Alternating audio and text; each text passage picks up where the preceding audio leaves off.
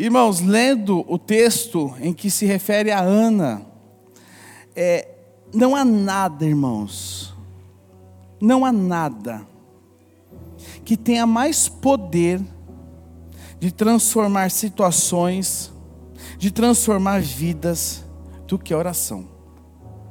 A oração. E para nós que somos discípulos de Jesus, que somos cristãos, a oração ela é um privilégio. A oração ela é um privilégio nosso.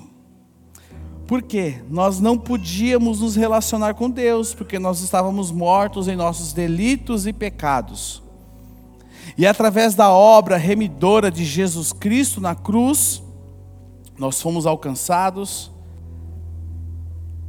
temos livre acesso ao Pai, porque o véu foi rasgado, e hoje nós podemos falar com este Pai. Hoje nós podemos orar. Irmãos, a oração, ela tem o poder de nos levar além dos limites geográficos. A oração, ela tem poder de entrar numa UTI, numa CTI, ela tem poder de entrar em lugares que nós não podemos entrar. Hoje nós oramos por um, por um filho de um músico nosso aqui que está numa UTI. Porque a oração, ela tem este poder, ela nos leva aonde nós não podemos ir. Você pode meu irmão e minha irmã, abençoar alguém como orando, orando, intercedendo por ela. Portanto, quando falamos de oração, nós estamos destacando duas coisas na oração. Primeiro, que a oração, ela é o que? A chave de acesso ao céu. A oração, ela é a mudança que desejamos para a nossa família, igreja e nação. Nós precisamos ter isso em nossos corações, o quão importante é nós orarmos e estarmos diante do Senhor. E como eu disse, nós vamos falar hoje sobre a oração silenciosa de Ana. A oração silenciosa de Ana. Mas antes eu quero colocar para vocês um, um, uma pesquisa do Instituto Barna que diz o seguinte: que de 2000, ó, foram entrevistadas 2.347 pessoas. Dessas pessoas, 33% oram e leem a Bíblia diariamente. Falando de um público que é cristão, que o Instituto Barna é um instituto de pesquisa cristão. Então, de um grupo de cristãos que foi feita uma pesquisa numa igreja, é que de 2.347 pessoas entrevistadas, 33% oram e leem a Bíblia diariamente. Se a oração é algo tão importante para nós, se a palavra de Deus é algo tão importante, por que, que nós não investimos tempo nisso? Por que, que nós não nos debruçamos diante disso? E eu quero estudar com vocês, queria convidar que você abrisse comigo a sua Bíblia no texto de 1 Samuel, capítulo 1.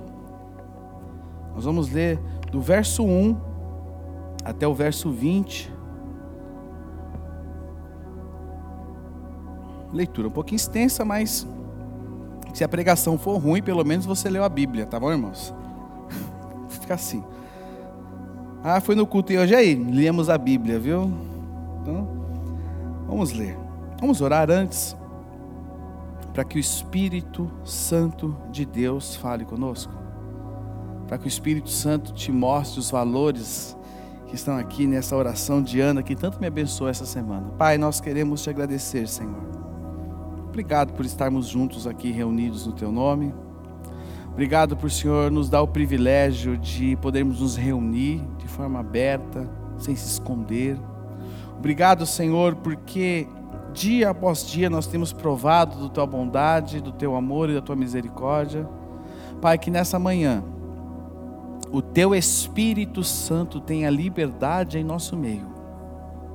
Que nessa manhã o teu Espírito Santo fale aos nossos corações.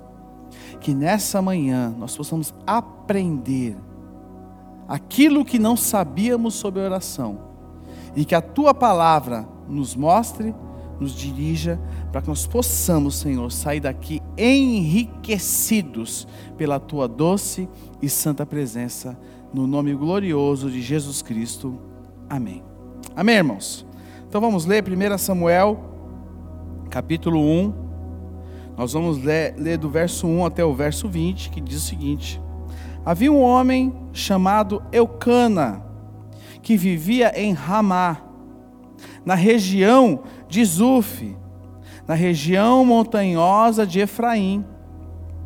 Era filho de Jeroão, filho de Eliú, filho de Tou, filho de Zuf de Efraim. Eucana tinha duas esposas. A primeira se chamava Ana e a segunda Penina. Penina tinha filhos, Ano, Ana, porém, não os tinha. Todos os anos, Eucana subia de sua cidade até Siló para adorar o Senhor dos exércitos e oferecer sacrifícios a ele. Neste tempo, os sacerdotes do Senhor eram Hofni e Finéias, os dois filhos de Eli. Quando Eucana apresentava seu sacrifício, dava porções de carne à sua esposa Penina e a cada um dos filhos e filhas dela. A Ana, porém, dava uma porção especial, porque a amava, apesar de o Senhor não lhe ter lhe dado filhos. E sua rival a provocava e zombava dela, porque o Senhor não lhe tinha dado filhos. Todos os anos era a mesma coisa. Penina provocava Ana quando iam à casa do Senhor, e a cada vez Ana chorava muito e ficava sem comer. Ana, por que você chora? Perguntava Eucana, seu marido. Por que não come? Por que está tão triste? Será que não sou melhor para você do que dez filhos? Certa vez, depois de comerem e beberem em Siló, Ana se levantou. O sacerdote Eli estava sentado ao lado da entrada do templo do Senhor. Ana estava muito angustiada e chorava sem parar enquanto orava ao Senhor. Então fez o seguinte voto: Ó Senhor dos exércitos, se olhares com atenção para o sofrimento de tua serva, se responderes à minha oração e me deres um filho, eu o edificarei, perdão, eu dedicarei para sempre ao Senhor, e o cabelo dele nunca será cortado. Enquanto ela fazia sua oração ao Senhor, Eli a observava. Viu que os lábios dela se moviam, mas como não se ouvia som algum, pensou que ela estivesse bêbada. Verso 14. E Eli disse para ela: Até quando vai se embriagar? Larga esse vinho. Ana respondeu: Meu senhor, não bebi vinho, nem outra coisa mais forte. Eu estava derramando meu coração diante do Senhor, pois, com, pois sou uma mulher profundamente triste. Não pense que sou uma mulher sem caráter. Estava apenas orando, por causa de minha grande angústia e aflição. Neste caso, Vá em paz, disse Eli. Que o Deus de Israel lhe conceda o que você pediu. Muito obrigada, exclamou ela. Então voltou e começou a se alimentar novamente. E seu rosto já não estava triste. Na manhã seguinte, a família toda se levantou bem cedo e foi adorar o Senhor novamente. Depois voltaram para casa em Ramá. Eucana teve relações com Ana e o Senhor se lembrou dela. No devido tempo, Ana engravidou e teve um filho. Ela lhe deu o nome de Samuel e disse: Eu o pedi ao Senhor. Amém. Amém, meus irmãos. O texto, ele começa falando para mim e para você do sofrimento dessa mulher. Mulher que era casada com um homem chamado Eucana o sofrimento interno de Ana. Naquela época, uma, se uma esposa fosse estéril, o marido podia casar-se com outra mulher. Para quê? Para que ele pudesse ter descendentes. E foi o que Eucana fez. Ele casou-se com uma mulher chamada Penina. E a palavra nos mostra que Penina dava muitos filhos a Eucana. Porque Ana, ela era estéril. E o verso 6 do que nós lemos aqui nos diz que a sua rival Penina, o que, que Penina fazia? Ela provocava continuamente Ana. Ela provocava Ana porque Ana não podia ter filhos. Ela provocava por uma condição que era uma fragilidade da, ela cutucava Ana. Quando nós lemos aqui, talvez a gente não consiga penetrar na profundidade, mas irmãos, será que a gente consegue imaginar quanto isso perturbava Ana? Quanto isso tirava a paz de Ana? Essa situação, lendo aqui, nos mostra que tirou o que? Afetou a autoestima de Ana. Nos mostra que deixou Ana deprimida. Ana era uma mulher triste. Ana era uma mulher deprimida diante do Senhor. No verso 7 nos diz que isso acontecia ano após ano. Isso não era uma situação isolada. Todos os anos em que eles subiam à casa do Senhor para entregar sacrifício, Penina provocava Ana. E a palavra diz que Ana chorava e não comia. Era uma situação de desgaste. É uma situação que nos mostra uma mulher sendo humilhada por uma condição dela. Uma mulher com as suas emoções feridas uma mulher com a sua sensibilidade totalmente afetada. Só que tem algo no verso 6 que nós lemos que eu quero chamar sua atenção, porque daqui começa o Senhor a nos desenhar algo. Diz no verso 6: O Senhor a tinha deixado estéril. Mas por que Deus fez isso? Qual era o seu propósito com isso? Por que, que Deus deixou ela estéril? Eu queria te dizer, primeira coisa, algo para ficar claro para você. Deus sempre tem um plano. E o objetivo dele é manifestar a glória dele na sua vida. E a sua vida, quando é atingido pela glória dele, manifesta diante dos homens a sua grandeza e o seu poder. Deus sempre tem um propósito. Então, primeira coisa que eu quero te falar aqui nessa manhã, quando você não estiver entendendo nada, quando você não estiver o que está acontecendo com você, fique em pé e glorifique a Deus, porque a glória dele vai se manifestar na sua vida porque nós servimos a um Deus que sabe de todas as coisas. Nós servimos a um Deus que é soberano. E mesmo que eu, mesmo que eu não entenda nada, Romanos 8, 28 diz que todas as coisas cooperam para quem? Para o bem daqueles que amam. Quem ama o Senhor aqui, levante sua mão. Então todas as coisas cooperam para o nosso bem. Qual o teu sofrimento nesses dias? O que tem tirado a sua paz? O que tem sido uma penina na sua vida? O que, quem, como estão te perseguindo, te causando mal? O que tem te decepcionado? O que tem perturbado você? O que tem desestabilizado você? Uma doença, um problema conjugal, problemas financeiros, questões familiares. Talvez você esteja fazendo a seguinte oração: porque o Senhor permitiu essa situação na minha vida? O que está acontecendo? Onde eu tenho falhado? Mas aí eu repito: o Senhor quer manifestar a glória dele na sua vida, na sua família, na sua casa, no seu emprego, na sua empresa, em todas as áreas da sua vida.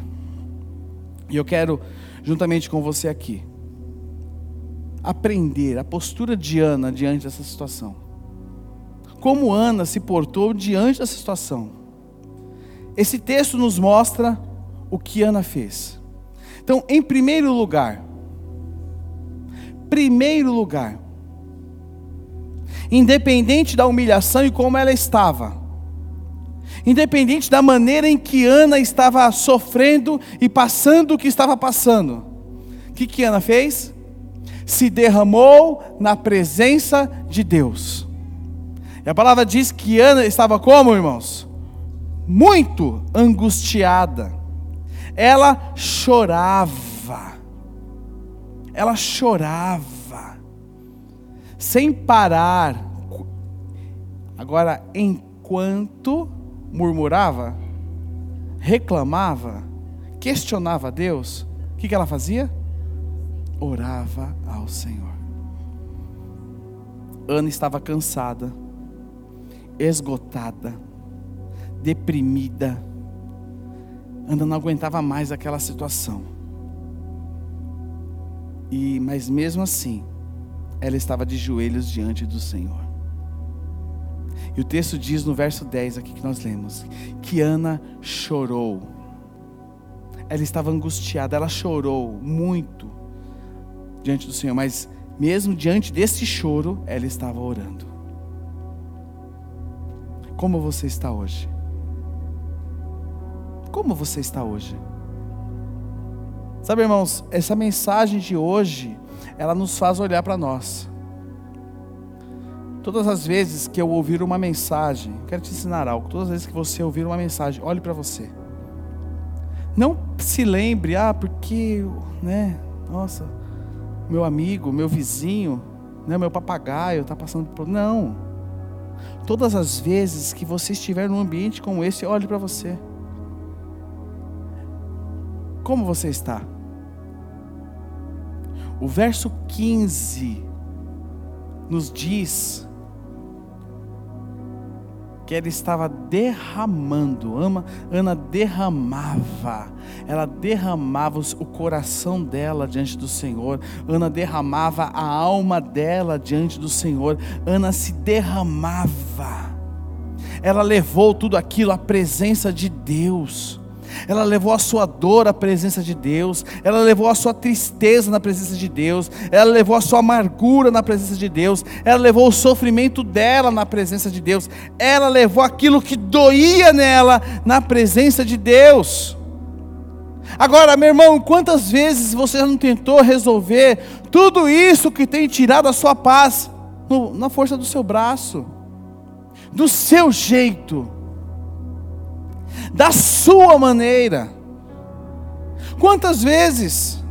Quantas vezes você já não se apoiou em estratégias humanas, é, é, coisas que te, você viu que deu certo e você fala, ah, eu vou aplicar isso, eu vou fazer, irmãos, quantas vezes? E nós dessa maneira deixamos de depender de Deus. Nós dessa maneira deixamos de nos colocar diante do Senhor no momento de maior aflição de Ana. O verso 13 nos diz que Ana buscou ao Senhor silenciosamente. Ana rasgava o seu coração diante do Senhor. Tem uma frase do pastor Billy Graham que ele diz o seguinte: Nós estamos mais perto de Deus quando estamos de joelho. Nós estamos mais perto de Deus quando estamos de joelho. E nós precisamos colocar isso em prática nas nossas vidas, meus irmãos. Sabe por quê? Porque nós oramos pouco. Nós oramos pouco. O apóstolo Paulo diz lá em Romanos 8, 26, se não me falha a memória, que nós não sabemos orar segundo a vontade de Deus. E além de não sabermos orar segundo a vontade de Deus, nós oramos pouco. Agora, a minha pergunta a você aqui nessa manhã é: quanto tempo. Aqui a pergunta está no coletivo, mas eu quero dirigir a você a pergunta: quanto tempo você dedica à oração? Quanto tempo você dedica à oração? A oração é algo de valor para nós, sim ou não? É para meia dúzia. É ou não é, irmãos? É importante. Quanto tempo você dedica? Quanto tempo do seu dia você dedica à oração? A gente precisa pensar nisso. Porque não adianta nós entrarmos numa série de oração, onde vamos falar quase dois meses de oração, e a oração não se torna um valor, e eu não começo a dedicar a minha vida em oração. Nós precisamos orar mais, precisamos clamar mais, precisamos olhar para as histórias desses homens e dessas mulheres que nós temos estudado aqui na palavra de Deus e orar mais. Talvez, meus irmãos, algumas pessoas que estão ao seu redor não vão entender. Não vão entender. Eli, o sacerdote, não entendeu. Porque o que, que ele achava? Que Ana estava como? Bêbada. Ana estava chapada. Ana tinha tomado tudo. Ana estava muito, né, para expressão nossa, Ana estava muito louca. Mas Eli não entendeu. Mas Ana sabia o que estava acontecendo dentro dela. Ana sabia qual era a realidade interior dela. Talvez algumas pessoas vão te chamar de louco. Talvez algumas pessoas vão te chamar de fanático.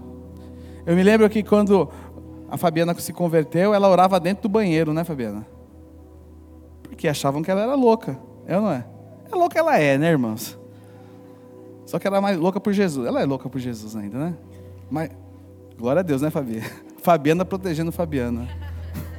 Esse sindicato tá forte aqui, viu? Talvez vão achar que você é louco. Vai jejuar de novo. Já vai orar de novo. Vão achar que você é louco, bitolado. Sabe, irmãos? Eu queria te dizer algo.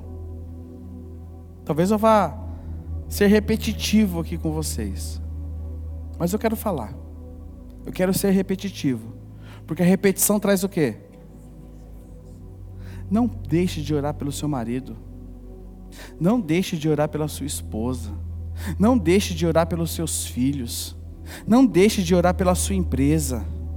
Não deixe de orar pela cura de um amigo ou de um familiar. Não deixe de orar. Quem aqui é fruto de oração? Levante a mão. Olha só. Levanta a mão bem alto. Fruto de oração. Ney. Irmãos, eu vou, eu vou, posso falar aqui, Ney Ivanilza? A Ivanilza, ela foi uma Ana. A Ivanilza foi no acampamento de casais sozinha. Foi ou não foi? Porque o marido dela não era. Não, o Ney, ele, o Ney ele, ele, ele, ele era encardido, viu, irmãos? Ele está melhorzinho agora. É São Paulino, está feliz da vida. Oi? Tá em const... É isso aí, você está crente, mas está mais crente que eu. A Ivanilza.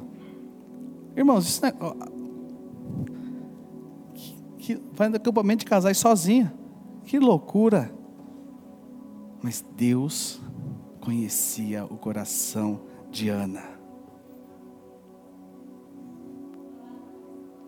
Oi?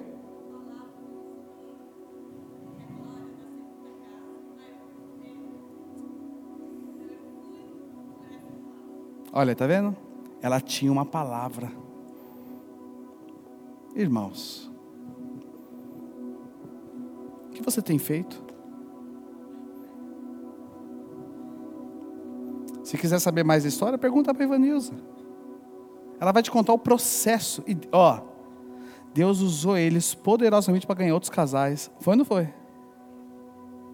Que estão aqui até hoje conosco.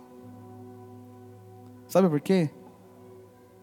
porque Deus manifestou a glória dela, dele ali. E aí todos que viram a glória do Senhor foram tocados por ela. E aí a gente questiona tanta coisa, e aí Deus pergunta: quanto tempo você está orando? Ah, Senhor, eu tenho tanta coisa para fazer, eu tenho tanto compromisso. Ah, aí você faz aquela oraçãozinha rasa, aquela oraçãozinha, sabe? Aquela oraçãozinha que Deus fala: cadê? Já orou? Já orou, já, já passou por aqui, nem vi. Irmãos, nós precisamos nos derramar diante do Senhor. Nós precisamos falar como Moisés falou: Senhor, se o Senhor não for comigo, não me envia. Nós vamos nos, nos colocar, porque nós somos frágeis. Nós somos frágeis. Um mosquito consegue nos derrubar. Quem é que já pegou dengue? Levanta a mão. Sabe o que eu estou falando. Quem é que pegou Covid? Você sabe o que eu estou falando. Marcelo pegou, acho que quantas vezes você pegou mais?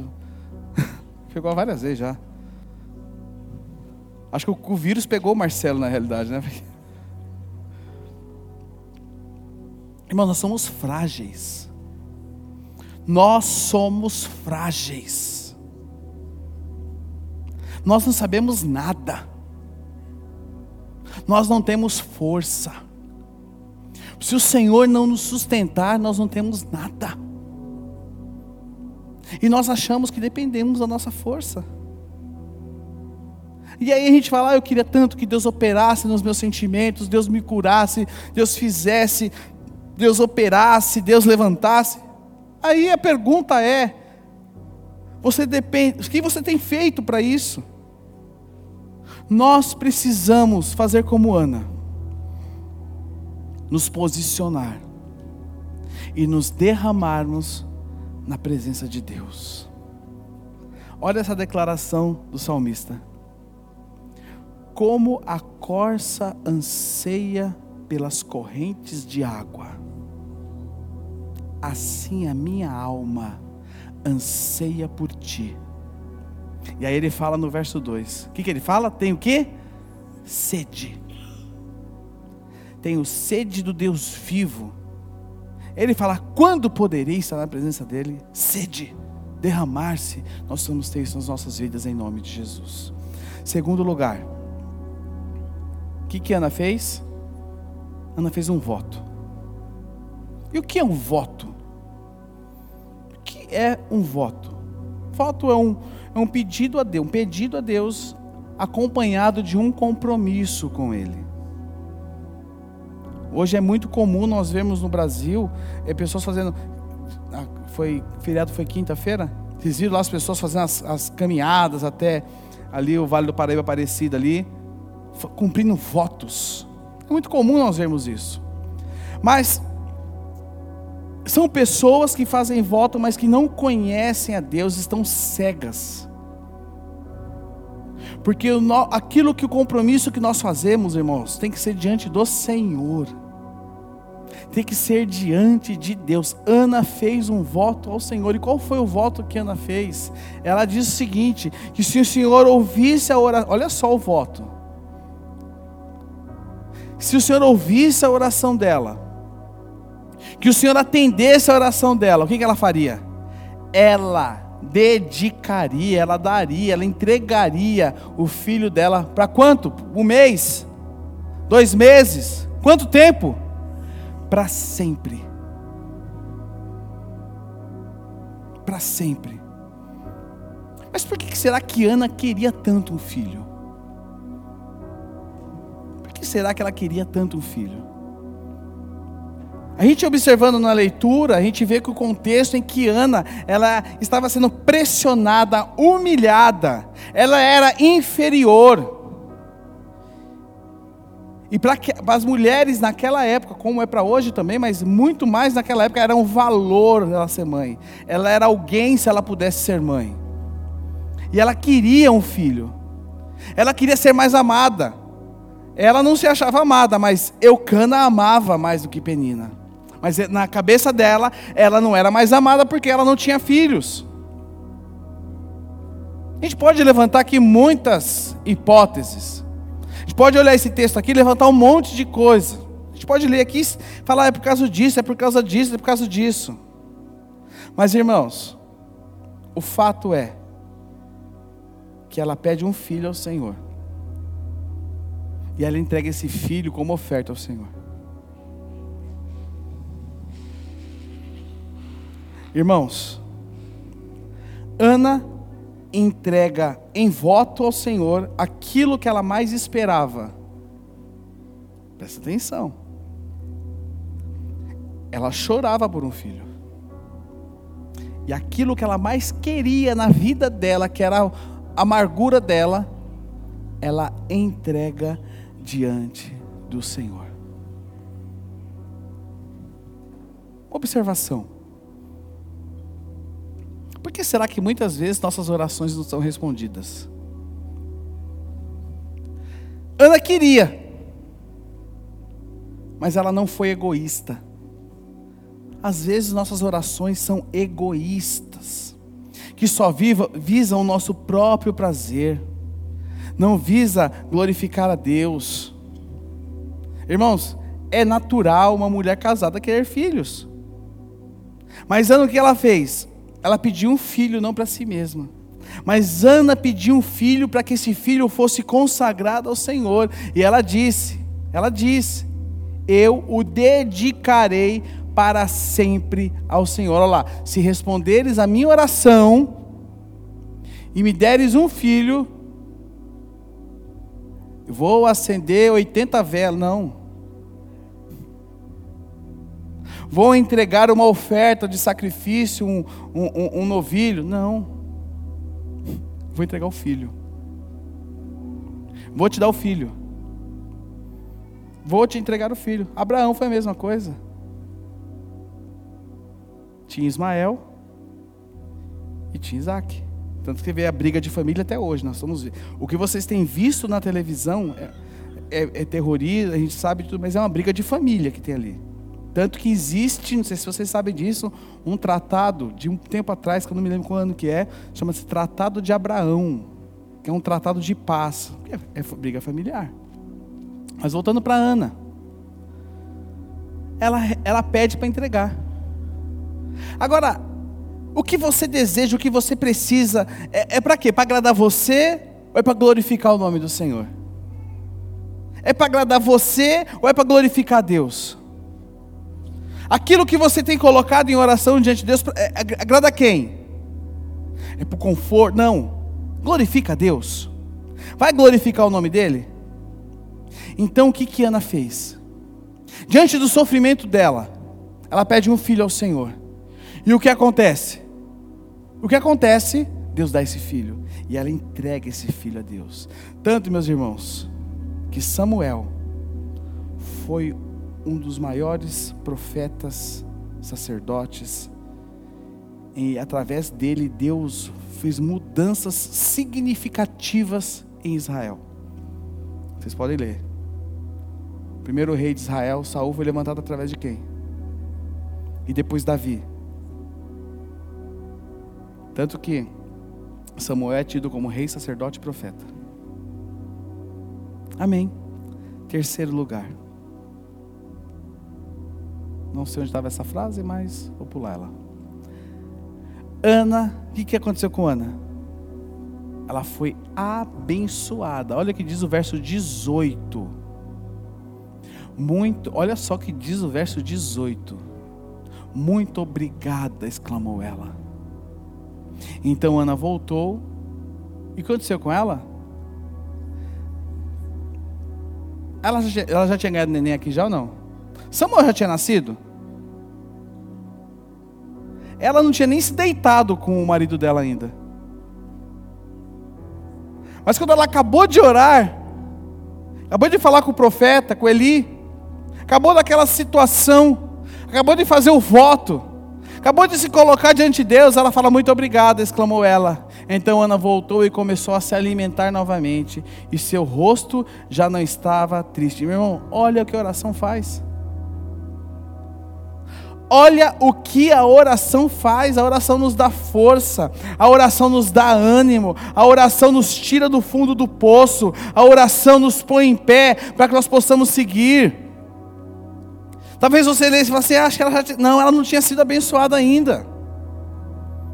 Ana acabou de orar. E olha o que diz o verso 19: Na manhã seguinte, na manhã seguinte, a família toda se levantou bem cedo e foi adorar ao Senhor novamente. Depois voltaram para casa em Ramá. Eucana teve relações com Ana e o Senhor se lembrou dela. E o verso 20 diz: No devido tempo.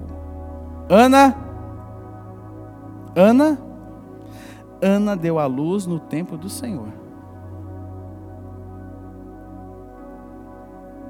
Irmãos, Deus tem um relógio diferente do nosso. E nós muitas vezes achamos que Deus tem que fazer as coisas do nosso tempo, do nosso jeito, da nossa maneira. Porque, aliás, eu preciso. Está doendo em mim. Mas Deus sabe o tempo certo de realizar milagres. Deus sabe o tempo certo de manifestar nas nossas vidas aquilo que é a vontade dEle. Só que o grande problema é que nós desejamos que Deus haja no nosso tempo. O grande problema é que a gente chora hoje e chora amanhã e nós nunca nos lembramos que o choro ele pode durar toda a noite, mas o que vem pela manhã? Porque amanhã representa o tempo de Deus. E nós não entendemos isso. Nós entendemos que uma noite para Deus é diferente de uma noite nossa que Deus não age nesse tempo nosso aqui, Ele age em outro tempo, em outra dimensão. A noite de Deus ela pode ser muito longa, mas num belo dia ela vai acabar e a alegria do Senhor vai se manifestar na minha vida e na sua vida no tempo certo. E nós vamos ter isso claro para nós. Precisamos ter isso claro, irmãos. Quem, quem pode discernir esse tempo? Sabe quem pode discernir esse tempo? Sabe quem pode discernir? Aquele que é íntimo de Deus. Porque quando Ana saiu da sua oração, ela pediu, colocou diante do Senhor, fez o seu voto, e a partir dali ela estava entregue ao tempo de Deus. Talvez você hoje aqui esteja entregue ao tempo de Deus, à maneira de Deus. Só que você está tentando colocar a maneira de Deus dentro da sua maneira. E aí o que acontece, irmãos? Eu tenho uma definição só para mim para você que agimos assim, nós somos tontos. Porque a gente fica que nem, né? Ah, Deus tem que fazer. Ah, eu vou fazer aqui. Eu vou ouvir fulano. Ah, porque eu ouvi o pastor fulano. Ah, porque eu vi na internet. Ah, porque veio a palavra X. Ah, porque veio a palavra Y. Ah, porque o pastorzinho lá fala diferente. Ah, não sei o que. A gente corre atrás de profeta, a gente corre atrás de pastor, a gente corre atrás de tudo tentando o? Manipular o relógio de Deus. Só que Deus age diferente. Deus age no tempo dele. Ninguém pode alterar o tempo de Deus. Ninguém pode alterar a maneira de Deus agir. E a palavra nos diz que a porta que ele abre, ninguém, e a que ele fecha. Precisamos entender isso. E às vezes a nossa oração é questionando a Deus, por quê? Por que, que fechou? Por que... Nós precisamos entender. Precisamos ter o coração aberto. E aí, Deus vai agir na sua vida. Amém? E entenda que tudo o que você recebe de Deus não é por seu mérito, mas é por, por graça dEle. O que, que é graça? Favor imerecido. Graça é Deus fazendo tudo por quem nada merece. Isso é graça. Não adianta você exigir, reivindicar, porque eu vou reivindicar diante. Não, irmão. Sindicato com Deus não tem, não funciona não, viu? Você não tem que reivindicar nada não tem que reivindicar nada. Sabe por quê? Porque o Senhor é um Deus gracioso, que nos abençoa sem nós merecermos. Nós não podemos exigir nada. Ana entendeu isso. Ana entendeu isso. Sabe o que aconteceu? Samuel nasceu. Samuel nasceu. O que, que Ana fez com Samuel? Ele disse: Senhor, ele é nazireu, ele é do Senhor, ele não é meu. Ele não é meu. E sabe o que aconteceu depois? Samuel se tornou um dos maiores homens da história de Israel. E Ana teve mais filhos. Esse é o Deus que eu creio. Esse é o Deus que eu confio. Esse é o seu Deus. prazer, Ele é o seu Deus. Prazer, sou seu Deus, eu quero cuidar de você. Será que você confia em Deus realmente, meu irmão? Será que você realmente confia em Deus? Só do louvor pode subir para nós pensarmos aqui. Não há tristeza, presta atenção nisso. Isso é uma afirmação. Não há tristeza para quem derrama o coração diante do Senhor. Não há tristeza para quem derrama o coração diante do Senhor. Sabe por quê? Porque Deus sempre se lembrará de você. E no tempo dele, ele vai manifestar a boa mão dele sobre a sua vida em nome de Jesus. Segundo lugar, Ana teve mais cinco filhos. Ó, cinco filhos. E cinco filhos é cinco filhos, irmãos. Né? Não é fácil. E aí, David, o que aconteceu? ela cumpriu aquilo que ela falou diante do Senhor. Ela confiou no Senhor. E o Senhor mudou a história daquela mulher. Sabe por quê? Sabe por que Deus mudou a história daquela mulher? Porque Deus sempre faz muito além daquilo que pedimos ou pensamos. Vanilza, quando você orava pelo seu marido, você orava para ele se converter, né? Para ele aceitar Jesus, não era? Para ele largar a mão de ser encardido, né? até um líder hoje, serve no diaconato. Está aqui. Sabe por quê? Porque Deus sempre faz muito além daquilo que pedimos ou pensamos. Talvez você esteja aqui hoje, você é fruto de oração. Você estar aqui custou lágrima, oração, entrega. E vai ser assim na sua casa, na sua família também, em nome de Jesus. Na sua casa vão se levantar profetas do Senhor, na sua casa vão se levantar pastores, líderes, na sua casa vão se levantar homens e mulheres que farão a diferença nessa nação, neste bairro, em nome de Jesus Cristo. Sabe por quê? Porque Deus sempre faz muito além daquilo que pedimos ou pensamos. Talvez você não esteja entendendo nada aqui, meu irmão, talvez você esteja aqui em parafuso. Você fala assim: Jesus Cristo, e agora? Confie, né, Fabi? Confie. Terceiro lugar. Talvez você, você esteja aqui hoje, ou me acompanhando de casa, vivendo os piores dias da sua vida. Talvez você nem esteja nem chorando aqui para não borrar a maquiagem.